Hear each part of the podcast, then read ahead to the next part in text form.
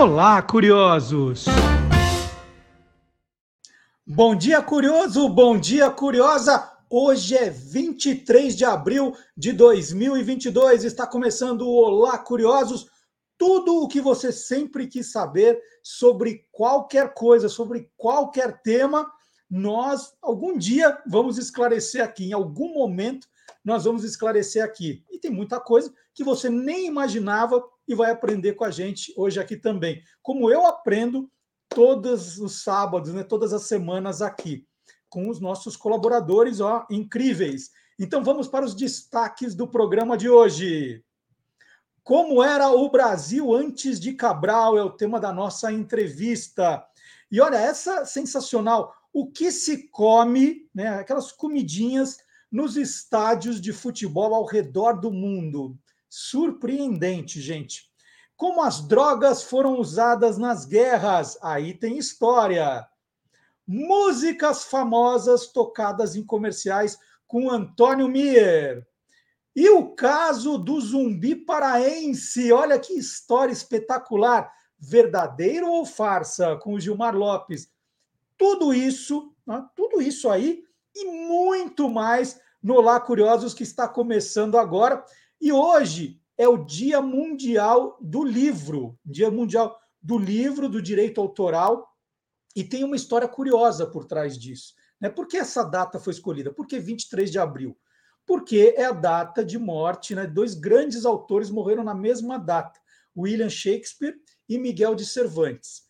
Agora, essa história é verdadeira? Ah, o site do, do Guia dos Curiosos vai explicar. Shakespeare e Cervantes morreram no mesmo dia? Hum, verdadeiro ou farsa, né, gente?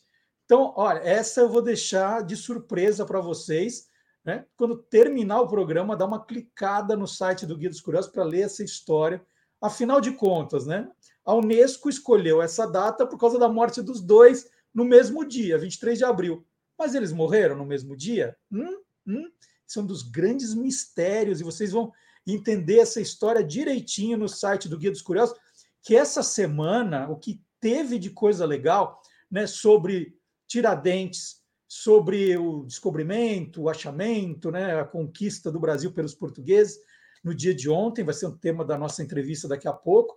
Então, tem muita coisa interessante para ser lida aí no site do Guia dos Curiosos, que pode servir para um trabalho de escola, um trabalho de faculdade, né, para conversa com os amigos recebi umas mensagens lindas, né, de gente falando assim: puxa vida, quanto assunto o Guia dos Curiosos já me forneceu para aquelas conversas com os amigos e quer continuar fornecendo sempre.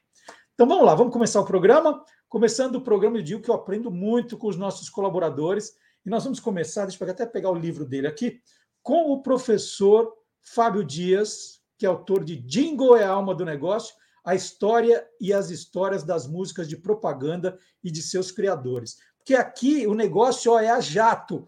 É curiosidade que não para, é sem parar a curiosidade. Vamos ver?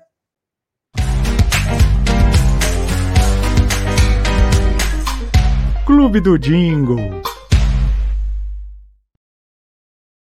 Quem viveu na década de 1970 certamente se lembra de Sem Parar, um confeito de chocolate da Nestlé que, como o nome sugeria, era muito difícil de parar de comer. Uma de suas campanhas mais lembradas foi ao ar em 1977, criada pela Norton Publicidade, que mostrava pessoas em diversas situações do cotidiano, como por exemplo um mecânico consertando um carro, carregadores é, é, levando um piano por uma escada, que davam uma paradinha no que estavam fazendo justamente para consumir o sem parar. O que ajudou essa campanha é, ficar ainda mais memorável foi justamente o jingle, criado pelos irmãos Olavo e Diógenes Budney, que, aliás, também interpretavam é, o tema. E fez com que as pessoas se lembrassem durante muito tempo, mesmo depois da campanha estar fora do ar, se lembrassem ainda do produto e da música. Sem Parar continua a ser comercializado até o início dos anos 80 e depois acabou saindo é, de linha. No entanto, nos anos 2000, ele voltou numa, num, num formato bem semelhante ao bis, que é da concorrente Lacta, e também em formato de sorvete, é, da, da própria Nestlé. Vamos assistir ao comercial de Sem Parar e relembrar o jingle que marcou época. Você come, come, come, come, come, nunca para de comer. Sem parar. Definitivamente sem parar, tomo conta de você. Sem parar. Confeitos cobertos com o puro chocolate Nestlé. Hum. Sem parar. Crocante. Sem parar. Gostoso. Sem parar. Sem parar. Sem parar. Nestlé. Faz o melhor chocolate. um dos destaques do programa, né, que foi muito falado aqui, foi o Coelhinho da Páscoa. Nós fizemos um programa que falou bastante, que é quase metade do programa, sobre Páscoa, Semana Santa. E aí, obviamente, algumas pessoas cobraram, né? Olha, você deixou de falar de como é que se calcula a data da Páscoa, né? E que isso tem a ver com o carnaval, da questão das datas móveis ali, porque não, a Páscoa não cai sempre no, no, no, no, mesmo mês, no mesmo final de semana, e fiquei devendo mesmo. Tem no site do Guia dos Curiosos, mas valia a pena falar aqui no programa. E aí eu pedi ajuda para o professor Dionísio da Silva, que é autor. Ai, esse livro aqui é minha musculação diária. De onde vêm as palavras? Olha o tamanho do livro. Aqui tem palavra até não poder mais. Professor Dionísio, eu pedi ajuda, falou assim: vamos, vamos explicar direito essa história da Páscoa, né? que a, a palavra já tem um, vários significados. E aí o professor Dionísio deu aquela mão, né, como sempre, deu uma ajudada. E agora explica para a gente como é que se calcula a data da Páscoa, né? E, e tem uma explicação maravilhosa, vale a pena você conferir.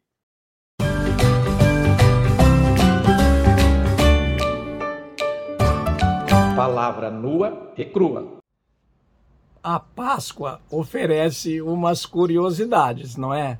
Vocês sabem que o Natal cai sempre no dia 25 de dezembro, a missa do galo é na noite anterior, dia 24, mas a Páscoa, assim como o Carnaval, não. Elas, é, a Páscoa e a, essas festas não têm datas fixas. Como é que se conta a Páscoa?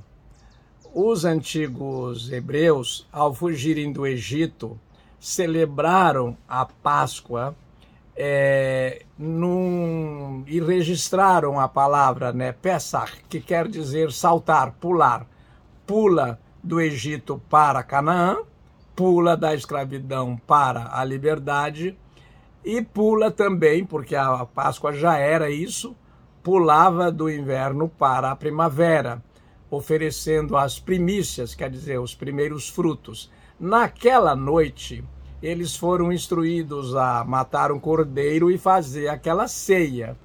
E colocar e marcar com o sangue deste cordeirinho é, o frontal das casas, as ombreiras das casas, para o anjo exterminador chegar ali e pular e não matar o primogênito daquela casa. E então foi assim que foi é, é, fixada a Páscoa pelo povo do livro, é onde é mais seguro pesquisar.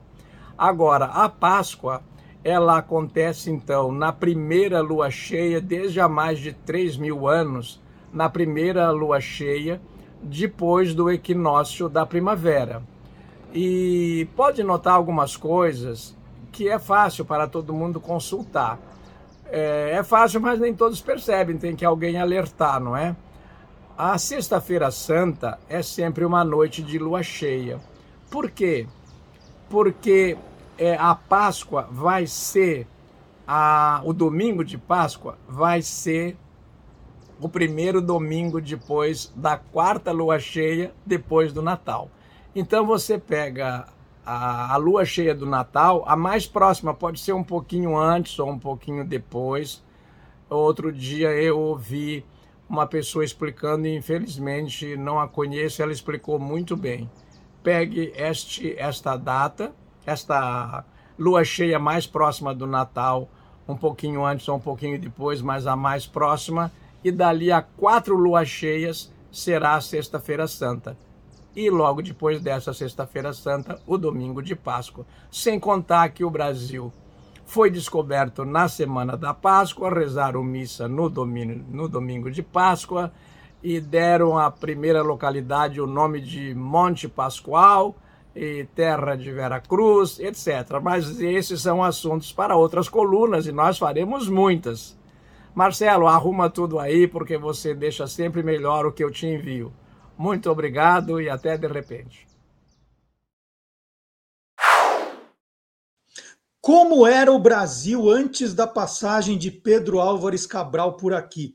A pré-história do Brasil é contada em detalhes no livro 1499, O Brasil Antes de Cabral, do jornalista científico Reinaldo José Lopes, colunista do jornal Folha de São Paulo e nosso convidado de hoje. Reinaldo, um prazer enorme ter você aqui no programa. Bom dia. Eu queria que você me ajudasse, porque ontem, né, a gente fica super cheio de dedos, né? Eu não vou falar assim, olha, ontem foi descobrimento, data de descobrimento do Brasil. Aí tem gente que fala assim, ah, é, é o achamento do Brasil. E, e, tem gente que trata como conquista. Qual é o certo para a gente falar para não cometer mais engano? Bom dia. Bom dia, Marcelo. Obrigado pelo convite. É, essa questão é, é complicada. Acho que depende da perspectiva que você está adotando, na verdade. Né? Assim, assim, é errado falar em descobrimento?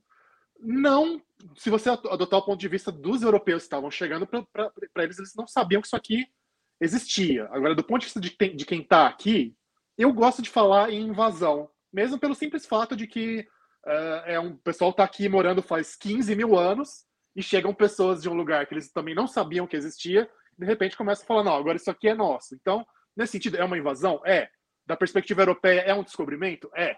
Então, você tem que saber a perspectiva que você está falando e, e, acho que fugir um pouco da ideia do que é certo do que, do que é errado, talvez.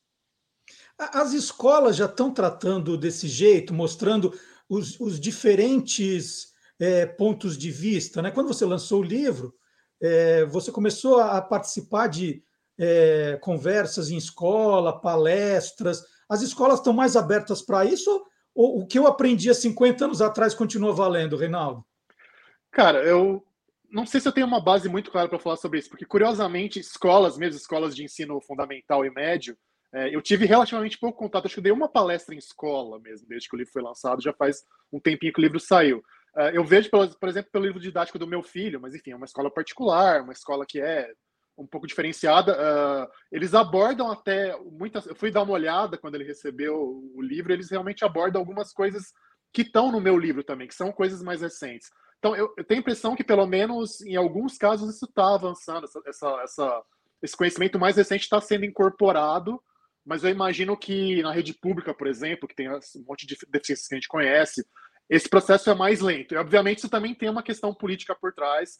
Politicamente, hoje, quem está mandando no Brasil, infelizmente, não quer ouvir falar de, de nenhuma reformulação, quer manter apenas a narrativa tradicional do ponto de vista europeu, né? Então é complicado, acho que é, é um processo lento para incorporar esse conhecimento novo nas escolas mesmo, eu acho. Renato, eu estava lendo que esse, esse livro, né, ele, ele é importante aí na, na sua biografia, porque é um livro que demorou muito para ser feito. Foram 15 anos de pesquisa, é, e to, tudo que você escreveu é baseado em achados arqueológicos, né, que é uma das suas especialidades. É, como é que como são esses achados arqueológicos? Explica para a gente como é que eh, a gente consegue reconstituir a história depois de tanto tempo com, com algumas precisões assim? Cara, tem de tudo. Tem vários tipos de maneiras de você olhar para isso. É realmente uma área que usa múltiplas evidências, múltiplos, múltiplas pistas para reconstruir o passado. Então, tem cerâmica, né? Quando você acompanha é, a, a, mudança dos estilos e das técnicas, das tecnologias para você fazer cerâmica ao longo do tempo, você consegue ver que os povos estão mudando, que tem migrações, que existem conflitos, é, tem uh, observação espacial. Hoje em dia tem muita imagem de satélite e de drone que está sendo bem útil para você achar coisas no meio da mata que você não acharia é, de outras maneiras. É, análise de solo é muito importante. É, a bioantropologia, quer dizer, você pegar os esqueletos das pessoas e analisar é, doenças, é, relações até étnicas, porque isso pelo formato de crânio, às vezes você consegue é, olhar a biologia, a botânica, por exemplo, e a, e a, e a genômica, a genética, você consegue é, saber como é que uma planta foi domesticada e como é que ela se tornou importante para a alimentação de diferentes povos. É, e também o DNA nosso, humano, está é, sendo cada vez mais importante, seja você pegar populações indígenas atuais, com base no DNA desses povos de hoje, você reconstrói um pouquinho do passado. E hoje está ficando cada vez mais fácil pegar DNA antigo, quer dizer, pega um esqueleto de milhares de anos, você consegue hoje extrair o DNA, às vezes pegar o genoma inteiro daquela pessoa e comparar com os povos que estão uh, por aí hoje e aí fazer essa reconstrução histórica. E além do lado arqueológico, a linguística também é bem importante, né? Quando você também analisa as línguas que são faladas ainda, a gente ainda tem quase 200 línguas indígenas sendo faladas no Brasil. Você olha essa, esse cenário atual, pega um pouquinho do que está registrado nos textos coloniais, os jesuítas e tal, e, e, e, a partir disso você consegue também reconstruir a evolução dessas línguas e o que, que tinha no passado também. Então tem que olhar, tem que atirar para todo lado para montar o quadro mais completo possível. E esses estudos todos são feitos no Brasil mesmo ou são coisas de pesquisadores internacionais a respeito de como era a vida, não só no Brasil, mas aí na América do Sul, América Latina? Como é que é? Tem muita gente bem importante fazendo isso no Brasil mesmo, mas a colaboração. Hoje em dia a ciência é sempre internacional. Então a colaboração com outros lugares. É, por exemplo, tem um centro uh, na Universidade de Exeter, na Inglaterra, que é bem importante, colabora muito com os brasileiros. É, tem pesquisadores uruguaios também trabalhando junto com o Brasil para olhar a região mais, mais sul e dos outros países amazônicos, né? Porque a Amazônia, na verdade, para o Brasil pré-histórico é a região mais importante, é um pouco invertido, né? Se hoje o centro populacional, econômico, cultural é mais sudeste e sul, na, na pré-história brasileira é o contrário. A Amazônia, que era o grande centro de onde se exportava novas tecnologias, é, migrações e tal. Então, os outros países amazônicos colaborando com a gente também são bem. Peru, Colômbia, Venezuela também são bem importantes para a gente montar o, o quadro. Reinaldo, é, é, antes da chegada dos portugueses aqui, né, vamos, vamos então para 1499, como é que esses povos indígenas se organizavam? Como eles estavam distribuídos no Brasil? Quantos eram? Pois é, vamos começar com quantos, que é uma, é uma coisa bem complicada, porque envolve um monte de, de digamos, uh, pressupostos que você tem que tentar fazer, fazer a conta. E tem muita incerteza nisso. É, o que dá para dizer com certeza quase absoluta que tinha bastante gente, tinha, tinha, tinha, tinha bastante gente. A estimativa só para a Amazônia, tudo bem que de novo pega um pouco os países vizinhos, mas só para a Amazônia, a, a, mais recente, o pessoal fala em 8 milhões é, de pessoas. Tá, vamos, vamos dizer que desses 8 milhões, 5 milhões estavam no Brasil propriamente dito. Isso significa que é muito difícil que tivesse menos de 10, 15 milhões de pessoas no Brasil todo. Se você parar para pensar, essa população, depois do contato, que com o contato europeu, vem um monte de doença, vem escravismo, vem guerra e morre muita gente, né? Então, o Brasil só volta a ter uma população comparável no final do século XIX, virado para o século XX quase, que o Brasil volta a ter isso. Então, uh, lógico que para o tamanho do, do, território parece pouco hoje, mas para a época era bem considerável. Outra coisa bem importante é a gente tem que lembrar sempre que a diversidade imperava, né? Não, você não tinha nada claramente unificado como país, até porque quase não tinha país desse tamanho em lugar nenhum do mundo nessa época, fora talvez da China imperial. Então, você tinha de tudo, você tinha desde caçadores-coletores, que eram grupinhos ali de 50, 100, 200 pessoas, eh, levando uma vida muito simples é, na floresta tropical, quanto é, aldeias que chegavam, que estavam quase no limiar para virar cidades, digamos assim, gente com 5 mil, talvez 10 mil pessoas vivendo numa, numa única aldeia, é, grupos mais isolados e grupos com conexões é, comerciais de longa escala, de, de larga escala. Então, a gente sabe que, que grupos da Amazônia comerciavam com o Caribe, chegavam até é, provavelmente até conexões marítimas com os povos do Caribe, tanto que os, os, indígenas do Caribe que o Colombo encontra, que são os primeiros que o Colombo encontra, falavam línguas que têm origem amazônica, quer dizer, eles, eles navegaram da Amazônia para lá. Então tinha, tinha de tudo, tinha, tinha monumento, é, que muitas vezes não era feito de, de, pedra, mas alguns eram. A gente tinha uma espécie de Stonehenge no Amapá, coisas feitas com, com, com blocos de pedra bem grandes para observação astronômica, mas monumentos de terra, grandes estradas, é, aldeias com paliçadas defensivas, com muralhas de, é, de madeira, monumentos funerários também muito importantes. Então, era um cenário muito diverso e, e, e muito longe de estar vazio, pelo contrário, estava cheio de gente. Acho que o, Resumo. E, muitas, e muita diversidade cultural, como eu já falei, a gente, hoje a gente ainda tem quase 200 línguas indígenas, a gente deve ter tido quase mil idiomas diferentes indígenas na época do contato. Então, era um, o Brasil era um mundo, era um microcosmo é, que era quase um macrocosmo, era muita diversidade mesmo. Então, mas é, aí a gente pega os livros escolares e eles eram tratados meio como primitivos, né? a, a história dos, dos portugueses que descem com presentinhos, né? Espelhinho, eh, pente, umas coisas. Não, não, não, é, não, era, não era muito assim, né? Eu acho que era mais a surpresa da chegada do, do, das embarcações, dos portugueses, do que necessariamente essa troca de presentes. Não, tem duas. Certamente a surpresa foi um negócio absurdo, porque é, é realmente essa área de ficção científica. É, é, alienígena pousando, assim. É quase isso, porque é muito é, difícil de conceber. Os dois lados, cada um conceber o que, que, que era o outro, né? É, então, esse, esse é um ponto. Outra coisa, o pessoal bate muito nessas coisas de espelhinho e tal, mas o que, o que realmente era, era, era interessante e, e os indígenas que eram inteligentes perceberam o valor logo eram os, os instrumentos de de metal, eh, de, de ferro e de aço, né? Que realmente é uma coisa que não tinha é, nas Américas como um todo, por uma série de, de, acidentes históricos. Não é porque o pessoal aqui era burro e não conseguiu desenvolver o ferro. Não. É, tem toda uma série de, de, problemas históricos que acabam desembocando no fato de que no Velho Mundo a gente tinha ferro e aço e aqui não tinha. Então isso era realmente valioso e valia a pena ser trocado com os indígenas e, e ajudava a derrubar árvores com mais facilidade para abrir roças, uma série de outras coisas. Então, então é, é, bom realmente não, não retratar essa coisa totalmente ingênua. E a gente esquece de outra coisa também, né? Se não tivesse toda a agricultura altamente desenvolvida daqui, com produção de coisas que hoje são comidas, no, são, são alimentos no mundo inteiro, como mandioca, como milho, como amendoim, como cacau, é, os portugueses iam passar fome aqui se não tivesse produção de comida abundante para que muitas vezes os indígenas dividiram com eles bem generosamente nessa, nessa chegada, embora tenha havido conflito também em muitos casos de primeiro contato. Então, é, como você falou, é bom é, tirar essa visão ingênua e simplista e de ah, o indígena bobinho da, da cabeça, porque realmente não era. Então, os indígenas não eram bobinhos, né? Eles, eles já tinham uma sociedade desenvolvida. Eles estavam em muito mais do que os, os portugueses que chegaram aqui. Como é que eles deixam se dominar, então, Reinaldo? Você está falando de de invasão, de conquista, como é que eles, eles permitem isso? Por quê, né? Pois é, eu acho que o elemento central aí, eu até mencionei um pouquinho antes para falar da população, cara, são as doenças infecciosas. Isso é a grande chave, é, não dá para explicar realmente a conquista é, europeia das Américas como um todo, aí não só o Brasil, como o México, como os Andes, como todos os outros lugares, sem pensar nisso. O que acontece é o seguinte, também de novo acidente histórico que vem lá da Era do Gelo, tá?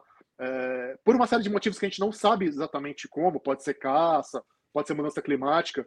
O que acontece é que os grandes mamíferos, os mamíferos de grande porte aqui das Américas, quase todos desaparecem no fim da era do gelo, né? Enquanto na Europa e na Ásia e na África não. O que acontece então é que lá os caras conseguiram domesticar é, boi, cabra, ovelha, cavalo e por aí vai. E aqui a gente não tinha matéria-prima para domesticar esses bichos. Uh, a consequência disso, além do, da utilidade dos animais diretamente, é que as doenças infecciosas, que todo mundo conhece, que ainda são importantes, é sarampo, é varíola, é gripe, é coisas como a Covid e tudo mais, elas surgem basicamente nos animais domésticos lá do Velho Mundo, passam para as pessoas e com os milênios passando, as pessoas de lá criam resistência a essas doenças. Enquanto aqui nada disso tinha acontecido desse lado do Atlântico. Então, quando chegam essas doenças que vinham dos animais domesticados, que só tinham lá. É, os povos daqui não têm defesa natural nenhuma contra isso. E aí são, tipo, pandemia em cima de pandemia. Não é uma pandemia, tipo, cinco, seis, dez pandemias acontecendo ao mesmo tempo. E aí o cálculo, assim, geral, depende da região, mas dá para dizer que pelo menos 90% ou mais dos indígenas morrem por doenças infecciosas. Então, só isso já fica muito mais fácil de dominar, com certeza. E aí a questão tecnológica, é, como eu falei, do ferro e do aço. E com o passar do tempo também, é, canhões, armas com, com pólvora, etc.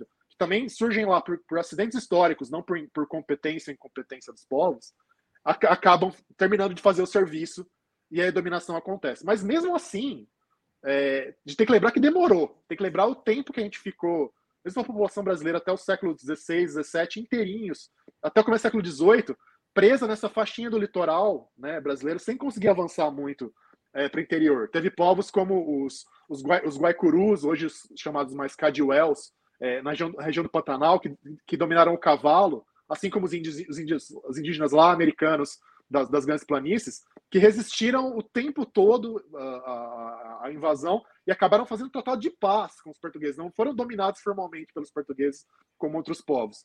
Então, de novo, processo complexo, de longo prazo e que tem muito pouco a ver com a competência ou com a inteligência é, de cada povo, no fim das contas. É, Reinaldo, no, no teaser do, do, livro, né, 1499, o Brasil antes de Cabral, tem um, uns personagens curiosos. Eu queria tratar da, das curiosidades também. O que, que é essa tá mulher bom. das cavernas azarada? então, essa é a famosa Luzia. Não sei se o pessoal é, conhece. A Luzia é uma da, um dos seres humanos mais antigos da, do continente americano como um todo. Ela tem a datação dela é de 11.500 anos, mais ou menos. Ela foi achada lá em Lagoa Santa, que é pertinho de Belo Horizonte, 50 quilômetros de Belo Horizonte, município de Pedro Leopoldo, hoje, se não me engano. Uh, e ela é super importante para entender justamente esse primeiro povoamento. Ela mostra que assim que os seres humanos chegam no nosso continente, logo depois, alguns, sei lá, centenas de anos, alguns milênios depois, já estão aqui no, no Brasil. Ela, ela, ela, é azarada porque, é o que tudo indica, ela morreu super jovem e a gente, aparentemente, ela não foi enterrada formalmente. Ela, ela, ela foi achada de meio que jogada numa caverna ali. Então o pessoal acha que, por algum motivo, o povo dela é, jogou ela no, no, no buraco ali da, da, da, da, caverna e foi embora rápido e a gente só conseguiu saber um pouco da história dela 11.500 anos depois, quando ela foi encontrada nos anos 70 lá, lá em Minas. Então ela, ela, ela, ela, tem todo esse debate sobre que cara ela tinha, né? se ela tinha uma cara é, que lembrava um pouco os africanos, uh, porque tem essa morfologia, essa, esse formatão, jeitão do crânio dos povos mais antigos das Américas, que o pessoal chama de paleoíndios, que é um pouco diferente dos indígenas atuais. É, o consenso atual é que isso talvez esteja ligado a um pouquinho de é, contribuição de DNA dos povos que dariam origem aos, austra aos, aos aborígenes australianos e povos da Melanésia, Papua Nova Guiné e tal, que estava ali junto no bolo misturado com os primeiros uh, povos que chegam aqui é, nas Américas, mas já, já tinha uma contribuição que é basicamente o DNA dos, dos indígenas atuais. Então, tem, então ela é bem icônica, ela tem aquela, aquele rosto foi reconstruído, que é bem marcante, assim, uma cara bem, bem marcante, então ela é um personagem importante, com certeza. E, e azarada também porque estava agora no, no Museu é, Nacional. Nacional Rio, né? com Fogo. Pois é, foi depois que o livro saiu que teve o um incêndio, né? Mas, mas incrivelmente a maior parte do, do esqueleto dela sobreviveu ao incêndio. Estava preservado, estava guardado no, no, nos armários especiais de, que se fecham hermeticamente lá e não, e não destruiu. Então, Incrivelmente, ela escapou de mais dessa, Luzia. Incrível. E, quem é esses caciques com mania de grandeza? O que era essa mania de grandeza? Pois é, o que a gente falou um pouquinho lá no começo dos, do, do, da monumentalidade, essa ideia de, de que você realmente também tinha monumentos é, aqui. É, então, uh, você tem tanto na Amazônia quanto no Planalto uh, das, das, terras com araucária, no, no, na região do, do Rio Grande do Sul, Santa Catarina, é, pegando um pouquinho do Paraná também, você tinha realmente é, monumentos que eram feitos de terra batida. Então, no caso da Amazônia, grandes estradas, estradas às vezes com 50 metros de, de largura, tinha uns, uns rodoanel assim, amazônico que aparentemente era feito uh, justamente para demonstrar é, a, o poder desses, desses grupos. Uh, nesse, nesse caso de, de, de, uma etnia dos grupos étnicos do, do, do, do grupo Arawak, que realmente eram essa coisa de, de ter um domínio mais, uh, digamos, aristocrático sobre, sobre as populações ali daquela região. Então, esses monumentos, seja, seja os, as estradas, seja as grandes aldeias, aldeias que às vezes tinham dez vezes mais é, em termos de, de, de, população do que as aldeias atuais, para demonstrar esse poder. E no caso uh, dos povos uh, uh, da, da, terra, da Terra Araucária, é, o grupo chamado Proto-G, se quer dizer, ancestrais dos, dos, grupos que falam línguas do grupo G hoje em dia, também fazer uma avenida de terra batida ou montes, montes artificiais, é, túmulos mais elaborados é, para os chefes aristocráticos. Então são, são esses caras aí que são os caciques com mania de grandeza. E por fim, esses conquistadores canibais eram os portugueses ali que falou estava é, com falta de com falta de comida tal. Eles resolveram partir para o canibalismo ou não? Não, não, eu, é, é ao contrário, é no caso são os indígenas mesmo. Isso, essa, para mim, é, talvez seja um dos grandes mistérios, exatamente como aconteceu, mas é muito interessante que os portugueses chegam, eles, a maior, maior parte dos, dos povos da, da, costa estavam falando línguas é, tupi, né? Tupi, o tupi antigo, o pessoal fala tupi guarani que está errado, na verdade tem o tupi que é uma coisa e o guarani que é outra. Aliás, tem vários guaranis diferentes também. Uh, esses caras que estavam dominando a costa brasileira na época que os portugueses chegam, eles têm origem amazônica, eles são imigrantes é, da Amazônia, provavelmente eles surgiram em algum lugar ali de Rondônia e se espalharam é, pelo resto do Brasil. E uma coisa que, que era muito marcante da cultura deles na época do contato é realmente o canibalismo, né? aliás, a antropofagia ritual. Não era para matar a fome, mas é para se vingar do inimigo, manter esse ciclo de vingança com os inimigos, que envolvia você capturar o seu inimigo mais corajoso e aí matá-lo e comê-lo num ritual que envolvia o grupo inteiro. Uh, a gente não sabe se essa cultura muito aguerrida, muito agressiva é, do, da, da, do ritual da antropofagia foi um dos elementos que permitiu que esses caras saíssem da Amazônia e conquistassem quase a, a costa inteira. Mas é uma possibilidade. É, daí a ideia de conquistar os canibais. Mas, de novo, também é bom lembrar que é, dos, de toda a diversidade enorme de indígenas que havia no Brasil nessa época, quem realmente comprovadamente é, tinha esse, esse costume antropofagia guerreira, ritual, eram só os tupi da costa. O resto do, do, do, Brasil não fazia isso, era uma coisa muito típica desses caras e talvez tivesse ligado realmente à capacidade deles impressionante de conquista, de realmente criar um, um pequeno império que não era unificado, mas pare, olhando assim parece quase uma coisa imperial que eles tomaram a costa inteira. Né? Bom, eu conversei aqui no Lá Curiosos com o Reinaldo José Lopes, jornalista científico, e nós falamos sobre o livro 1499, O Brasil Antes de Cabral. Queria agradecer demais. O Reinaldo trabalha muito, gente. É um negócio assim absurdo. É, assim, eu sinto honrado dele ter conseguido uns minutos para a gente conversar. Tanto é que nós, nós íamos conversar sobre o Homo ferox também, né? O, o, o, livro mais recente seu, né, Reinaldo? Isso, saiu ano passado, exato. Isso. É, que era As Origens da Violência Humana, que era um belo tema, porque na época da pandemia a gente queria matar todo mundo que estava em volta, né? É, é, nem me fale. mas aí não conseguimos, mas fica para uma próxima oportunidade. Eu não, queria aproveitar um pouco para falar do, aí do descobrimento, do achamento, da conquista do Brasil com o Reinaldo hoje, né? A data foi ontem e e o trabalho dele é, é um espetáculo. Reinaldo, super obrigado aí pela, pela ajuda, pela conversa mais uma vez. Gente Imagina. aprende demais com você.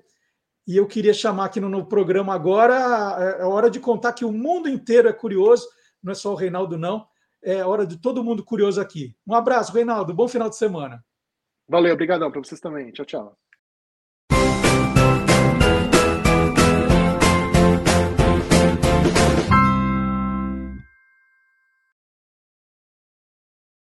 Essa história é muito louca, gente.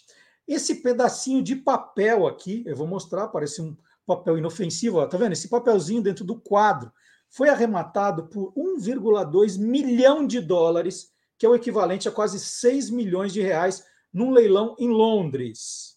É, é um comprovante de que o proprietário da, desse recibo aí é dono de uma obra de arte invisível. Ó, esse é o recibo, ele existe, o recibo existe em papel, ele prova, ó, tá vendo? O recibo existe, mas ele comprova que alguém pagou por uma obra de arte invisível. O recibo foi emitido pelo artista francês Yves Klein, que é esse que nós vamos mostrar aqui, que em 1958 passou a vender espaços vazios, cada espaço custando um determinado peso de ouro puro. Né? Olha só a loucura. O único aspecto visível, então, da arte, né, palpável, era o recibo. para provar que você tinha comprado alguma coisa que você não consegue ver, você tinha um recibo para comprovar que você era dono daquele espaço vazio. E calma que não acabou, tem mais. Ó, é todo mundo curioso mesmo. Os compradores dos espaços vazios de Klein podiam escolher entre duas opções na hora da compra eles podiam manter os seus recibos ou concordar, né, depois que tivessem pagos, em queimar o papel.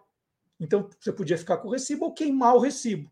Se eles escolhessem destruir o recibo, né, queimar o papel, eles seriam reconhecidos como proprietários definitivos da obra de arte invisível. Entenderam? Porque aí você não podia vender mais. Então era, era seu para o resto da vida. E para selar esse acordo com quem topava queimar o recibo, o Klein prometia jogar metade do pagamento em ouro nas águas do Rio Sena. Gente, que loucura! Essa é, falei, é a história mais louca que eu já contei aqui no Todo Mundo Curioso. E você pode acompanhar outras histórias saborosas, assim, que a gente vai contando ao longo da semana também. Sempre que aparece uma coisa nova, você pode acompanhar também nas nossas redes sociais. Nós estamos no Facebook, no Twitter, no Instagram e no TikTok. Então tem sempre coisas curiosas ao longo da semana. O programa é uma parte desse mundo, desse planeta curioso. Então você tem tem o programa, tá aqui bonitinho, tem as redes sociais, tem os livros do Guia dos Curiosos, sempre mostrando, sempre lá daqui, ó, sempre mostrando o mais recente, que é o Guia dos Curiosos edição fora de série, que está aqui. Gente, a coisa mais difícil é apontar coisa vendo ao contrário a, a tela. Ah, e tem mais uma boa, tem mais uma boa. Já que eu estou falando aqui, tem sempre notícia curiosa. Essa aqui veio da Argentina. O lockdown, né, esse lockdown sem precedentes que aí nós passamos, né, acabou com muitos casamentos, né, dois anos de pandemia, muita gente se divorciou, né, isso a gente sabe. Né, os casais resolveram seguir caminhos diferentes, numa boa, né, não quer dizer que necessariamente brigaram, alguns brigaram, mas tem gente que percebeu que não dava para ficar mais juntos. A fábrica de móveis modulares argentina S, FC Home e Deco criou a Friendly Breakup Collection, né? É uma coleção de quem se separa amigavelmente, né? Essa é a ideia. A coleção foi inteira produzida com peças que podem ser divididas em duas em caso de separação. Olha que demais. Porque, né, diz a campanha, não há necessidade de dizer adeus à sua cadeira favorita que sempre o apoiou só por causa de uma separação, né? Você tem que se desfazer de, daquela mesa, da não, vai ficar com uma parte, ela divide em duas. Tudo pode ser dividido em dois dentro dessa coleção. Então, tapete, cadeira, mesa foram projetados como uma única unidade que ainda pode funcionar como uma metade. Olha que ideia. Cada produto foi inspirado em ex-casais de celebridades. Então, por exemplo, tem o sofá Bradstone, que seria uma mistura de Brad Pitt com Jennifer Aniston. Tem a instante Cruiseman, do Tom Cruise e da Nicole Kidman. E a mesa de centro, Demi Willis, Demi Liz, Demi Moore e Bruce Willis. Olha só. Gente, tá todo mundo muito louco. o mundo tá muito louco. Tá todo mundo muito louco. Só por essas duas notícias aqui, você fala, não, não pode ser verdade. Mas é, gente, mas é, mas é, mas é.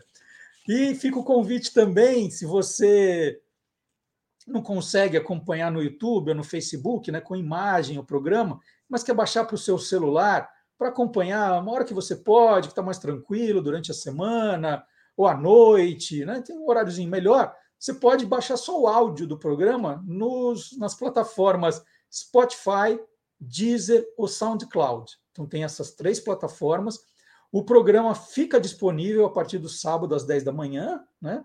É o horário da publicação, e aí você pode baixar e vai ouvir a hora que você quiser.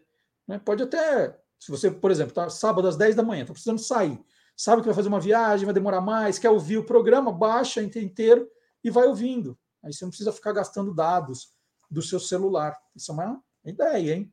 Está aumentando bastante a nossa procura no podcast. Isso é muito legal, muito feliz. E eu vou dar agora, agora vai ter um momento de dar os parabéns, né? Aquela paradinha para desejar feliz aniversário para algumas pessoas. Aí eu já aproveito e faço um merchan do meu livro Parabéns a Você. Ó, que ideia, hein? Vou criar um quadro no programa que é o Parabéns a Você. Eu já faço um merchan do programa. Está aqui, ó, Parabéns a Você. Tem o link na descrição do vídeo, tanto no YouTube quanto no Facebook. Quem quiser o livro, que conta a história de uma forma ficcional, uma parte é ficcional, da dona Berta Celeste Homem de Melo, autora da letra em português do Parabéns a Você. Né? Então está aqui. É uma historinha bem legal, é um romance juvenil. Aliás, em, agora, essa semana, em segunda-feira, nós tivemos também o, o Dia Nacional do Livro Infantil. Nós já falamos no programa passado, mas está aqui, ó. Tá aqui.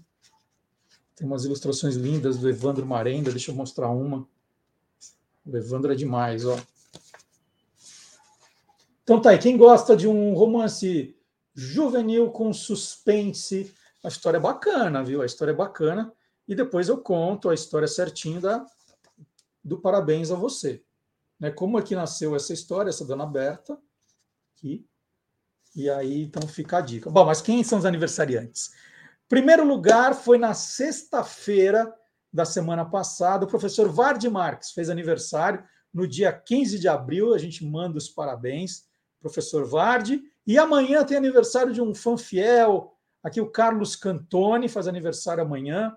Então, nossos parabéns para os dois. O Carlos me contou que, olha, eu acho que o livro do Carlos sai esse ano, hein? Pelo visto, ele está entusiasmado que o primeiro livro dele sai esse ano. Vamos ver, vamos ver, vamos esperar. E agora acabou os parabéns a você, esses dois. Se alguém tiver também algum aniversário para mandar, escreve para a gente no olacuriosos@guiadoscuriosos.com.br e quem. Esse aqui, ó, olacuriosos.guiadoscuriosos.com.br, dizendo quem vocês querem cumprimentar. E a gente também manda os parabéns aí para quem estiver fazendo aniversário. Na quinta-feira passada, nós fizemos um Quem Te Viu, Quem TV, mas assim, foi genial, genial, porque nós, fal nós falamos sobre o programa Perdidos na Noite. Perdidos na Noite, que foi o embrião do Domingão do Faustão, agora do programa do Fausto Silva na Bandeirantes, né? Foi o programa que revelou o Faustão para a televisão. Ele fazia rádio, ele era repórter esportivo, né? repórter de campo, e depois virou apresentador. E o Magalhães Júnior contou essa história inteirinha, né? desde o programa Balancê, que era apresentado ainda pelo Osmar Santos e pelo Juarez Soares. O Balancê passa a ser apresentado em auditório, e aí vai para a TV Gazeta, depois TV Record, TV Bandeirantes, né, o sucesso que foi. Agora, o Magalhães, gente, ele tem uma memória incrível das coisas que ele viu, mas nesse caso, ele foi redator também de uma fase do programa. Então, ele convivia com as pessoas, ele conhece histórias que nunca tinha ouvido falar, histórias saborosíssimas do Faustão e seus convidados. Então foi um programa especial demais, foi muito bom. E agora nós reservamos um trecho desse programa, como a gente sempre faz. Sábado a gente roda um pedaço, mas fica o convite para você assistir na íntegra, que esse programa é emocionante. O Magalhães estava contando histórias ali que ele viu, que ele viveu, né, como ele costuma fazer. Então agora nós vamos rodar um pedaço do Quem Te Viu, Quem TV, mas não esqueçam, hein? depois acha um tempinho para ver esse programa também, que está um espetáculo. Vamos lá? Magalhães Júnior.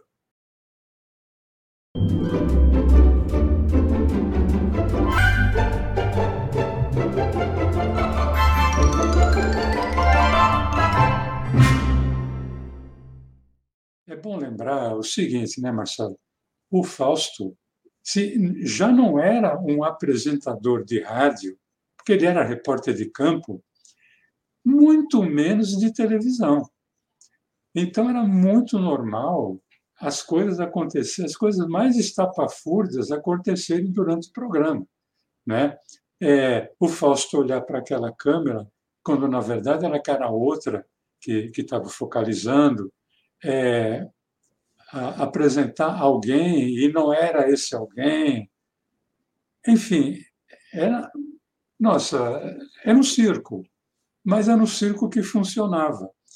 E quando ah, a coisa não, não dava certo, quem é que entrava em cena? Entrava a dupla eh, Nelson Tata Alexandre e o Carlos Roberto Isaías, que era o Carlos Roberto Escova, que já se conheciam desde os tempos da Jovem Pan, quando eles apresentavam um programa chamado Curtição, às sete horas da manhã, em 1974, e eu já, eu como ouvinte, já ouvia o Tatá nos anos 60, é, na Rádio Record, é, apresentando um programa junto com o José Carlos Romeu.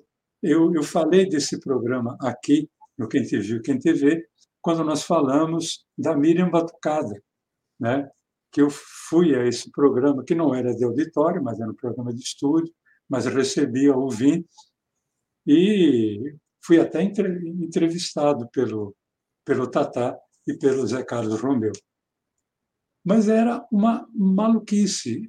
E eu queria citar algumas curiosidades que aconteceram no, no decorrer do tempo. Marcelo, teve um programa em que o, o Tatá sentiu vontade de ir ao banheiro. Ele levou um microfone para o banheiro. O microfone aberto. Ele já tinha feito isso no rádio, no balanceiro. Ninguém estava preparado para isso. Ele vai para o banheiro e leva o microfone e começa a fazer xixi. Então você começa a ouvir um barulho de água despejando em água e começa eh, no, no rádio ele cantou O Sol é Mio. O Fausto começou a rir porque dava para identificar o barulho, você sabia o que ele estava fazendo, e ele cantando O Sol é Mio. E ele fez isso na TV, né? Uma coisa impensável. E eh, eu estou falando isso, alguém pode estar tá falando, não, mas eu já vi essa cena num filme um filme de humor escrachado chamado Corra que a Polícia Vem Aí. É, o Corra que a Polícia Vem Aí, se não me engano, foram três ou quatro filmes. O, o segundo, que era o Corra que a Polícia Vem Aí, dois e meio, tem essa mesma cena, quando o personagem do Leslie Nielsen é, está numa recepção ali da rainha da Inglaterra ele, está, ele era segurança, ele está com o microfone de lapela, tem vontade de ir ao banheiro, vai ao banheiro e esquece de desligar o microfone. Só que essa cena desse filme, ou esse filme, aconteceu em 1990. Ou seja, se alguém copiou alguém, o Corra que a polícia vem aí, copiou Tatá. Porque ele foi o precursor disso. Né?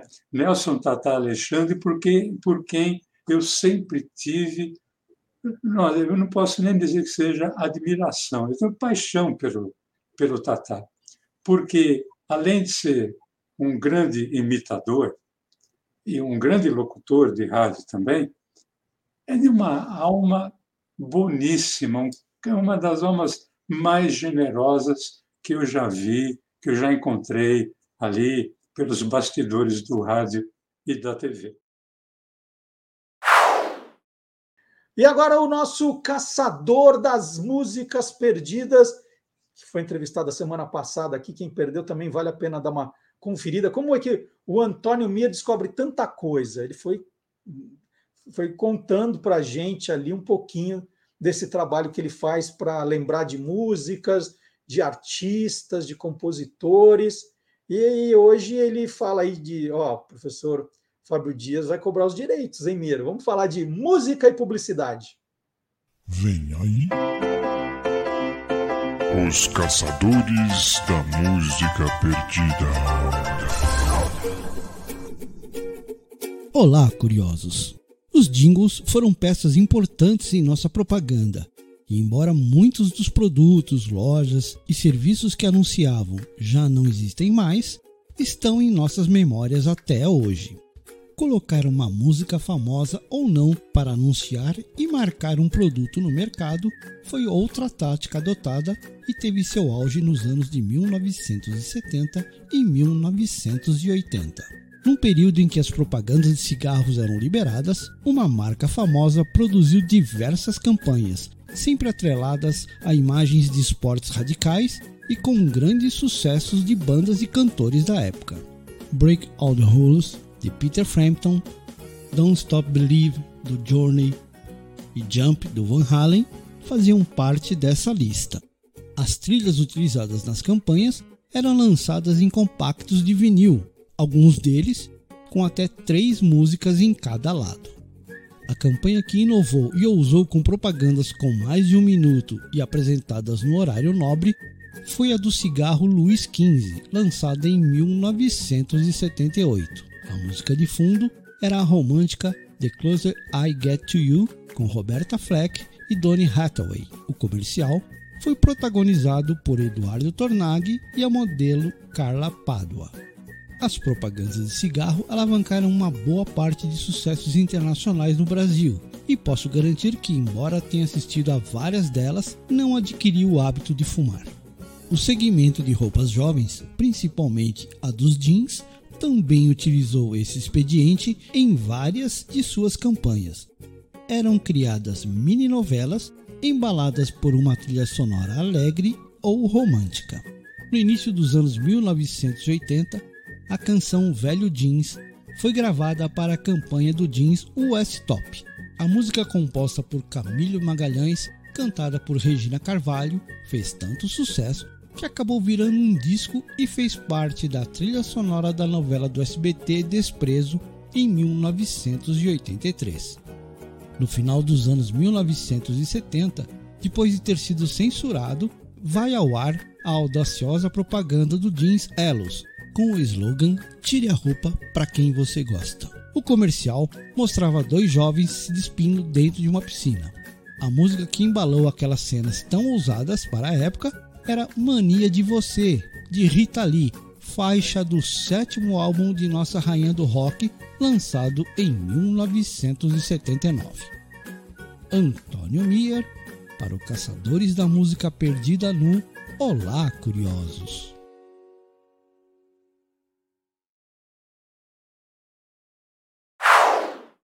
Vocês devem ter reparado, né, quem está assistindo em vídeo esse programa, que quando o Mir coloca os compactos, eles estão um pouquinho detonados, né? As capas amassadas, porque ele não pegou isso da internet, ele pegou isso da coleção dele. Esse, esse que é o, o bacana aqui dos nossos colaboradores, né? O, o Mir poderia pegar, ah, vou na internet, hoje você põe lá a imagem, joga e aparece qualquer coisa, né? E não, ele pegou os compactos que fazem parte da coleção dele. Por isso, falar por que, que ele não falou desse outro, desse outro, né? Por que ele falou desse? Porque são discos que ele tem, que ele guarda. Então ele mostra o acervo dele. Isso que é, é, é a parte bacana, que ele contou um pouquinho dessa história. Quem perdeu o programa da semana passada, não tem mais aquela história de ah, perdeu, perdeu, nunca mais vai ver, nunca mais vai ouvir. Imagina. Agora, se você quiser ouvir o programa lá de 1 de agosto de 2020, foi o nosso primeiro, é só entrar no, aqui no, no site, no canal do Guia dos Curiosos no YouTube e pegar lá. Vai, tem programas completos na playlist, vai no primeiro e assiste, para você até perceber como nós mudamos, né? Espero que você ache que nós conseguimos evoluir nesse, nesses quase dois anos de programa. Então, é, é, esse que é o, que é o bacana do, do trabalho que a gente vem fazendo aqui. No comecinho do programa, o professor Fábio Dias falou do Sem Parar o Chocolate da Nestlé. Depois citou até o concorrente, a Lacta, né, da história do bis. E aí, no domingo de Páscoa, nós publicamos um vídeo que fez o maior sucesso, que era justamente a história da Lacta. Né? Eu falei, bom, eu vou, vou escolher uma da, das fábricas, e aí escolhi a Lacta para contar a história, porque é uma história bem curiosa, como a Lacta nasceu, e esse vídeo bombou ali no TikTok, no Instagram, onde nós colocamos, né, no Facebook, então a gente vai rodar ele aqui também. Vamos lá? A Lacta foi uma das pioneiras da venda de ovos de Páscoa no Brasil. Isso lá no começo da década de 1940. O nome Lacta vem do latim lactis, que significa leite. E a história começa em 21 de janeiro de 1912, há 110 anos. O cônsul suíço Aquiles Isela e um grupo de 21 acionistas criaram a Société Anonyme de Chocolat Suisse de São Paulo. A ideia era produzir no Brasil chocolates com a mesma qualidade dos importados. Com máquinas trazidas da Alemanha e da Suíça, a empresa fazia chocolates em forma de meia-lua e os vendia numa loja própria, chamada A Suíça. Com o início da Primeira Guerra Mundial, em 1914, houve uma reviravolta nessa história. Ficou difícil importar produtos da Europa. E a empresa Zanota, Lorenz e Companhia, que até então importava tabletes da marca francesa Poulain Lacta, decidiu comprar a fábrica do cônsul suíço em 1916. A marca Lacta foi adquirida pelos imigrantes italianos da Zanotti e Lorenzi em 1917. E o nome Lacta estampou naquele ano o primeiro anúncio luminoso instalado na cidade de São Paulo. E essa semana foi muito legal aí as publicações no Instagram, no TikTok, né? TikTok essa semana foi ó, bombado. Eu contei a história, sabe aquele, aquele aparelhinho plana para queijo, né, que a gente vai fatiando o queijo manu manualmente? Eu contei essa história, né? E nossa, as pessoas amaram. Um vídeo que foi muito acessado, muito visualizado, muito curtido. Contei a história também da cola Prit, cola em bastão, né? Quem inventou a cola em bastão? Então, essa semana foi muita coisa bacana. Então, fica o convite. Você pode seguir o Guia dos Curiosos, né? vou falar novamente, no TikTok, no Instagram, no Facebook ou no Twitter. Né? Então, tem sempre coisas novas acontecendo, a gente vem publicando. Está muito divertido fazer. É, aqui a gente lembra, né? mostra alguma coisinha, mas tem muito mais, viu? Se você gostou desse vídeo, fala, putz, eu gosto desses vídeos curtinhos, informativos, você vai achar um monte no TikTok, um monte no Instagram, a gente tem publicado. Então fica a dica. E agora nós vamos chamar o professor Vard Marx com curiosidades da história, história do mundo inteiro. Vamos ver?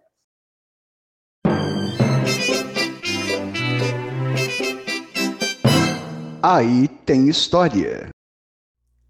Olá, curiosos. Acho que você concorda comigo. Toda guerra é uma droga. Mas que tal se eu te disser que isso está muito além da metáfora? pois é, aí tem história. Acho que todo mundo imagina sempre os combatentes de uma guerra como homens saudáveis, que tudo de que dispõe para enfrentar o inimigo é sua coragem e patriotismo, não é? E que aquelas cenas de soldados americanos usando drogas vistas em filmes são apenas o triste retrato de jovens que lutavam uma guerra perdida e sem sentido. Só que ela está mais próxima da realidade do que gostaríamos de aceitar. Contar com guerreiros ferozes e com capacidades sobre-humanas é um desejo antigo e que vem até nossos dias.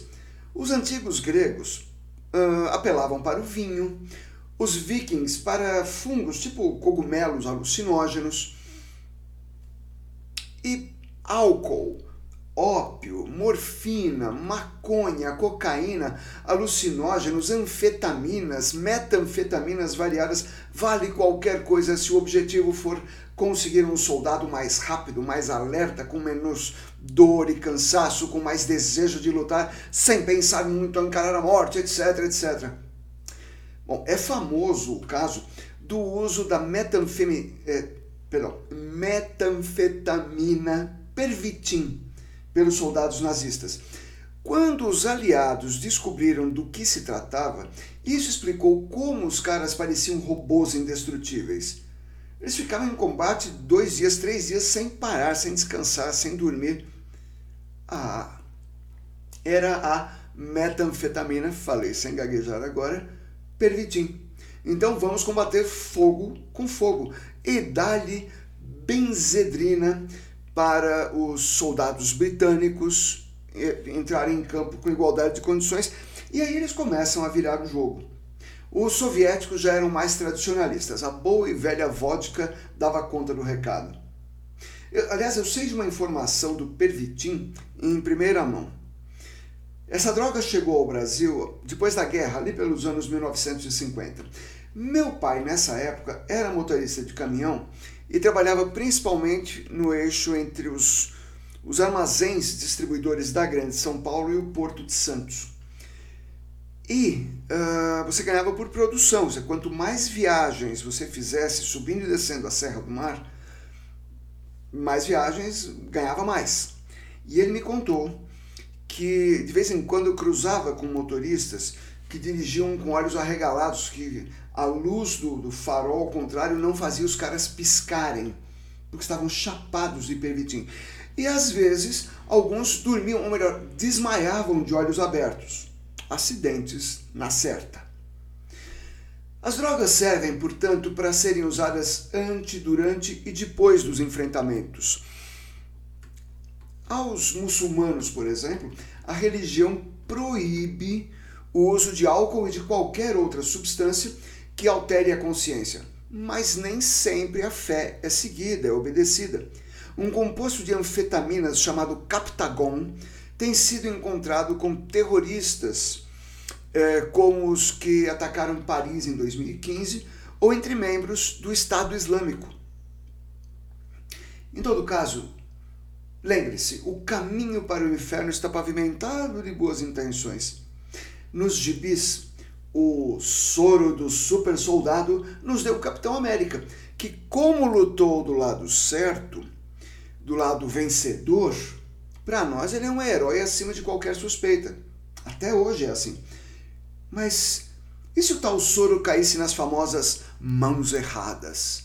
Estaríamos condenando aquela droga maldita, não é? E a poção mágica do Asterix é o quê? Pô, os nossos ídolos. Assustador, não é? É isso. E vale lembrar que recentemente o professor Vard Marx falou de um tema que é a história né, que a gente está passando nesse final de semana agora do, do carnaval em data diferente, né? Só para comemorar Tiradentes, mas virou agora o, feriado do carnaval. Né? Ficou tudo muito estranho. E aí o professor Vadimar contou a história de, das duas vezes em que o carnaval foi adiado. É foi, foi adiado, mas foi comemorado duas vezes, ao contrário desse que está tudo muito estranho. Né? É como se nós tivéssemos dois carnavais e nenhum ao mesmo tempo, é tudo, tudo muito maluco. E o professor Vadimar contou essa história já há alguns programas aqui, eu acho que há uns quatro programas, e tem também isso no site do Guia dos Curiosos. Quem quiser conferir, tem uma reportagem lá falando justamente de quando o carnaval foi adiado, né, mas os brasileiros não levaram a sério e ele acabou sendo pulado duas vezes. Um, uma dessas vezes foi com a morte do Barão do Rio Branco, que está ali estampando a figura dele, estampando a reportagem. Então, quem quiser conhecer mais essa história, pode procurar nas playlists do Olá Curiosos, procurar o Aí Tem História nas nossas playlists, ou entrar no site do Guia dos Curiosos, está tudo ali explicadinho. E hoje eu vou fazer o seguinte, vou fazer um bônus, vou fazer um bônus aqui. Hoje não vai ser, a gente já viu um todo mundo curioso, dá o recibo da obra invisível, mas eu achei outra história legal. Então agora, pela segunda vez, a vinheta do todo mundo curioso.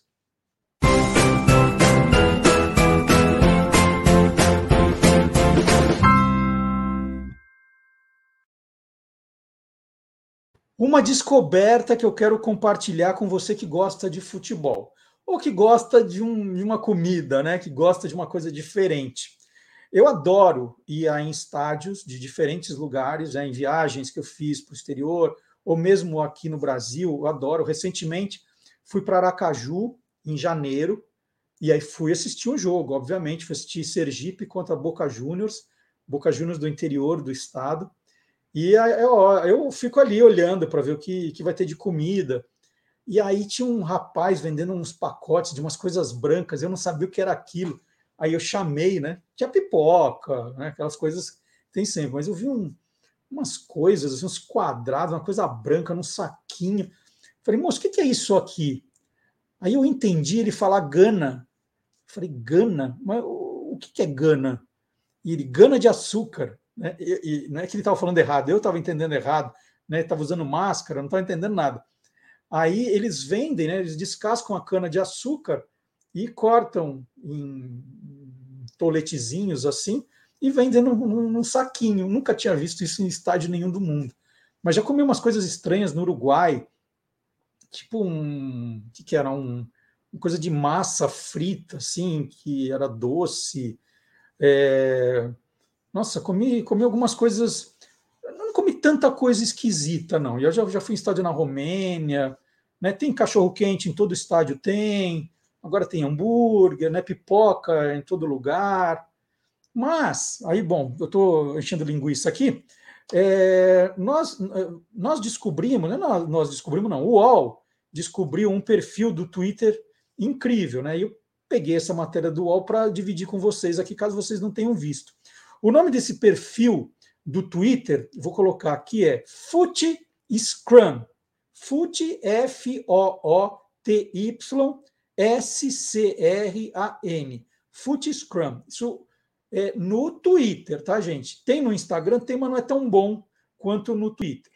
E o que é esse perfil? Esse perfil entrou no ar em outubro de 2020 e tem atualmente 380 mil seguidores. E são justamente os seguidores que alimentam, né, com o perdão do trocadilho, que alimentam a página com as fotos de comidinhas de cada estádio. Isso é bacana, porque tem gente do mundo inteiro seguindo, então eles conseguem mostrar comidinhas do mundo inteiro também nesse perfil. E todas né, trazem o que é a comida, o nome do time, né, o nome do estádio, o nome do time, do estádio, em que lugar fica, tem a bandeirinha do país e o preço, né, quanto a pessoa pagou por aquela comidinha. É, nós vamos ver alguma dessas fotos, são de dar água na boca. E eu vou contando de onde são. Começa, começa com esse salsichão na República Tcheca. Olha que delícia, assim, num jogo. Mas pelo visto ali era, era treino ou, ou, Não tem cara de estático isso aí. Mas é uma beleza, ó, mostarda, ketchup ali. E o pão, pãozinho, nossa, olha que refeição. Depois, uma no Paraguai, são as chipas, né? Olha, eu acho que eu comi isso no quando eu fui para Montevidéu. Eram chipas, mas não é essa chipa que a gente vê aqui, que a gente acha em padaria no Brasil, que lembra pão de queijo. Era aquela massa que lembra mais bolinho de chuva, né? Enorme. Esse negócio não acabava mais. Depois, olha, esse é na Austrália. Agora eu vou mostrar, olha, salmão com fritas. Olha que beleza. Você chegar num estádio e ter uma coisa dessa, né? Onde a gente pensa que é comer salmão com frita? Só na Austrália mesmo. Mais uma, essa eu, eu agora eu, eu, vou vai cair lágrimas. Que essa é do Estádio Olímpico de Roma, a pizza, né? Pizza. Hoje já tem. Eu já comi pizza no estádio do Corinthians, eu sei que tem, na Arena Corinthians tem pizza. E tem agora aquela pizza que todo estádio tem na saída também, que é uma loucura, né? Tava, tava 10 reais, agora não sei, depois da pandemia se aumentou. Estava a pizza 10 reais na saída do estádio, mas com certeza não é tão gostosa quanto essa do, do Estádio Olímpico de Roma. Mais uma, clássica da Inglaterra. Fish and chips, né, que é o peixe com as batatas fritas, prato típico inglês, tem também em estádios. Essa aqui, essa outra agora, olha só, num estádio de futebol, costela bovina, num estádio no Canadá. Aqui no Brasil, eu acho que não iam deixar vender essa costela aí, porque podia ser usada como arma, né, para agredir o adversário. Então, por isso que a gente não tem aqui. Mas olha que beleza de prato. Mais uma. Um hambúrguer personalizado no estádio do PSG, no Paris Saint-Germain, né, o Parque des Princes, Princes, tem o hambúrguer e vem com esse, com esse selo. Eu, como adoro guardar coisas, se eu fosse um dia ali para assistir um jogo, tivesse um desse, eu traria para casa, daria um jeito de, de guardar esse pão, pelo menos na minha coleção. Eu não ia comer isso de jeito nenhum. Esse outro típico também da Alemanha, né? Esse é o estádio do Bayern de Munique, o Pretzel, olha o tamanho disso. Muito legal também. E aí vocês vão perguntar: tem estádio brasileiro nessa nesse perfil, Foot Scrum? Tem. Tem estádios brasileiros também, eu separei três, olha. Tem o Tropeiro, que é um clássico do Mineirão, as pessoas vão para almoçar ou para jantar com o tropeiro, vende muito. Tá esse prato já vem pronto. Tem outro clássico também, todo estádio tem, é o, é o dogão, é o X-Tudo, ali um dogão no estádio do Grêmio, na Arena Grêmio. Olha o tamanho do negócio. E por último, do Atlético Paranaense, esse também adorei, a coxinha. Olha o tamanho da coxinha que vende na Arena da Baixada do Atlético Paranaense. E tem muito mais coisa, gente. Eu peguei, peguei aqui o que 10 para mostrar, mas tem uma quantidade. Tem estádio na Noruega, estádio nos Estados Unidos, vale a pena. Foot Scrum para você conferir. Eu, eu adorei a experiência. E agora eu quero falar de livro, quero falar de livros aqui no programa. Né? Hoje é dia o quê? Dia Mundial do Livro. Não vou falar de livro? Lógico que eu vou falar de livro. Então tem vinheta para falar de livro.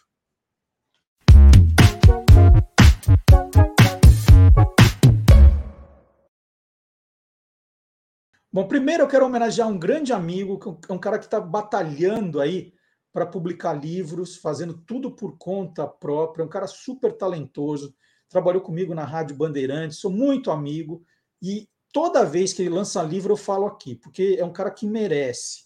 Ele já lançou Theo e o Mini Mundo, o livro está aqui. Depois veio Theo e o, o Mini Mundo, Lugar do Outro, o segundo. O Clique Plock, né? Tá aqui o terceiro. É o Caetano Cury. O Caetano Cury é um, é um cara que está fazendo um, um trabalho tão lindo, mas tão lindo, com desenho, com aquarelas, dando cursos, ensinando, fazendo um livro mais bonito que o outro. E ele vai lançar agora o quarto livro, que também está numa campanha no Catarse. O que é a campanha? Você compra o livro antecipadamente, né? você reserva, na verdade. E só quando o livro estiver pronto, eles vão debitar do seu cartão de crédito. Olha, catarse, C-A-T-A-R-S-E.me barra Jorge, que é o nome do livro, eu vou explicar. Então você vai lá, apoia a campanha, quer dizer que você está fazendo uma reserva, né? Você deixa aí o seu cartão, só vai ser debitado quando o livro estiver pronto, né? Mas já garante o seu exemplar. E o Caetano Cury gravou um vídeo explicando o que é o livro do Jorge. Então, em vez de vocês me ouvirem contando, vocês vão ouvir o autor explicando o que é o projeto. O Jorge começou com essa tirinha aqui, ó. Estou velho, vou colocar um short para parecer mais jovem. Aí ele coloca o short e ele não resiste e acaba subindo o short para a barriga. É, coisa que jovens não fazem, só os velhinhos como ele. O Jorge tem essa tirinha, tem outra aqui também, ó, que ele tá comendo banana ali no sol, um calorão danado. Ele fala que calor, aí joga a banana fora e desce o calção e sobe a barriga, né? Muita gente conhece. Quem não tem um tiozinho, um parente, um pai, um avô que não faz isso, né? Por isso que as pessoas têm se identificado muito com o Jorge. Aí vem a mulher dele e fala assim: não. Aí ele sobe a calça de novo, também não. Aí ele deixa no jeito e ela fala: agora sim. Aí ele vira de costa e olha só como ele tá e olha a cara dela. O Jorge é fruto de um período de esperança, né? Eu comecei a fazer as tirinhas do Jorge depois que a vacina começou a fazer efeito nas pessoas e a gente começou a perceber que dava para viver e sobreviver com o coronavírus. Depois de um ano, um ano e meio de muita tristeza, muito sofrimento, começou a nascer um clima de esperança né, entre nós sobreviventes. E aí eu fiquei é, com muita vontade de fazer um personagem de humor e foi nesse período que veio o Jorge. Olha só o Jorge fazendo ginástica.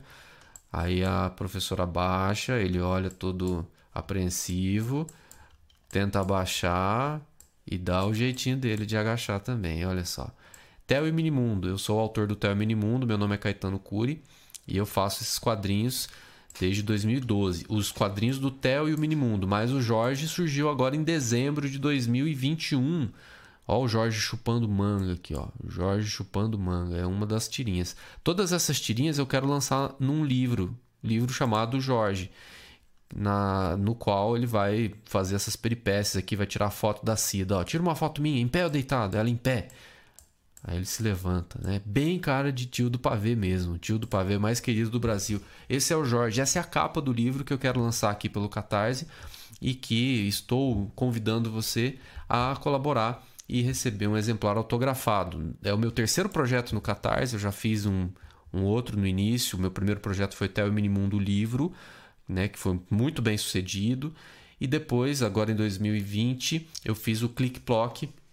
Em 2021, né, eu fiz o Click Block, que também teve é, 300% da meta atingida. Então são dois livros que já existem na realidade, estão circulando por aí. Eu espero que o livro do Jorge também vire realidade e conto com seu apoio.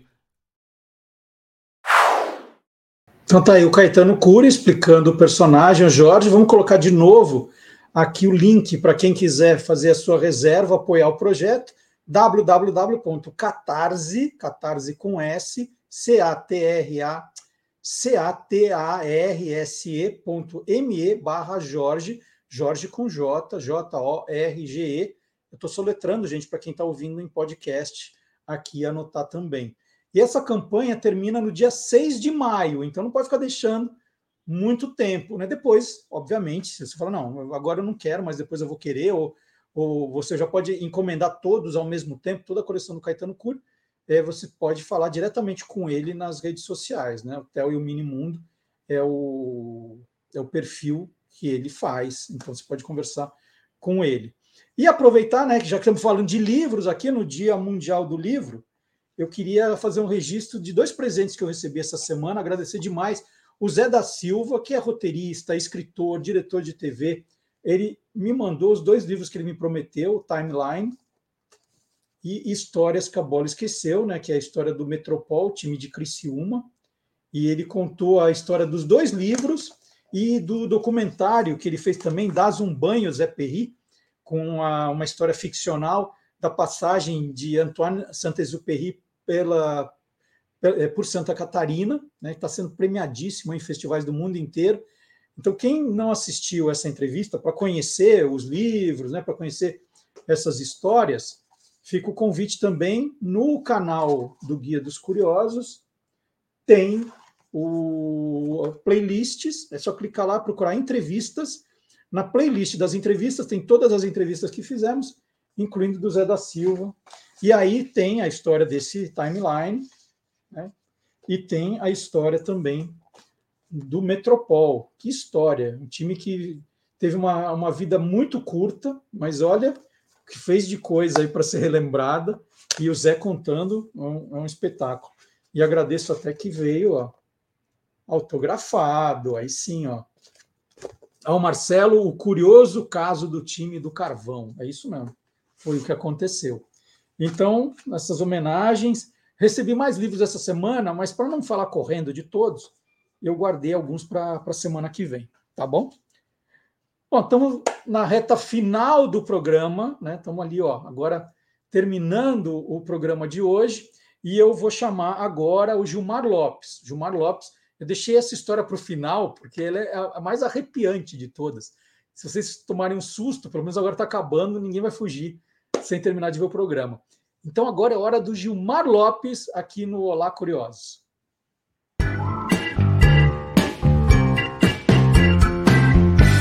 Verdadeiro ou farsa? Esse vídeo tem menos de dois minutos de duração e já foi visto milhões de vezes nas redes sociais. Ele mostra um homem aparentemente ressuscitando em um necrotério. E o texto que acompanha essas imagens disse que o caso teria acontecido numa cidade do Pará. E agora, hein? Será que isso é verdadeiro ou farsa? É farsa! Olha, o vídeo não foi filmado nem aqui no Brasil e tampouco é verdadeiro. Procurando um pouquinho nas redes sociais, eu descobri que essas cenas foram tiradas de um trailer de uma série russa de humor.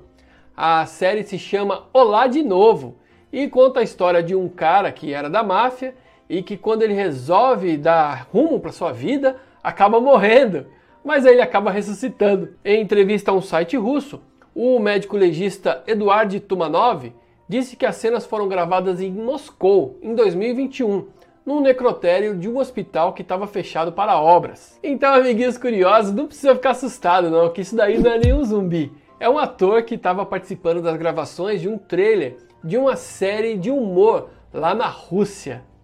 E aí, você quer saber se o que está rolando na internet é verdadeiro ou farsa? Então entra lá no www.e-farsas.com. E terminamos assim o Olá Curiosos de hoje, né? Mais curtinho, né? Muito feriado nessas últimas semanas, né? Os colaboradores ali com um monte de coisa para fazer, para preparar, mas sobrou tempo, por exemplo, para você curtir o programa, para você assistir a um trecho de algum outro programa que você perdeu, ou dar uma chegadinha no Quem Te Viu, Quem TV, do Perdidos na Noite. Então, né, tem, tem aí um tempinho sobrando para você, não precisa ficar sem curiosidade. Então você pode curtir. É, vamos lá, convida todo mundo aí, gente, do, do, do chat, para ir para algum desses programas. Vamos lá assistir todo mundo junto. E na semana que vem tem mais um Olá Curiosos. Muito obrigado de novo. Não saia sem deixar o seu joinha. Não saia, né? não é que não saia, né? agora pode sair. Mas dá uma olhadinha no site do Guia dos Curiosos também, tem muita coisa bacana nas nossas redes sociais. É curiosidade que não acaba mais, tá bom? Até a semana que vem. Tchau, gente.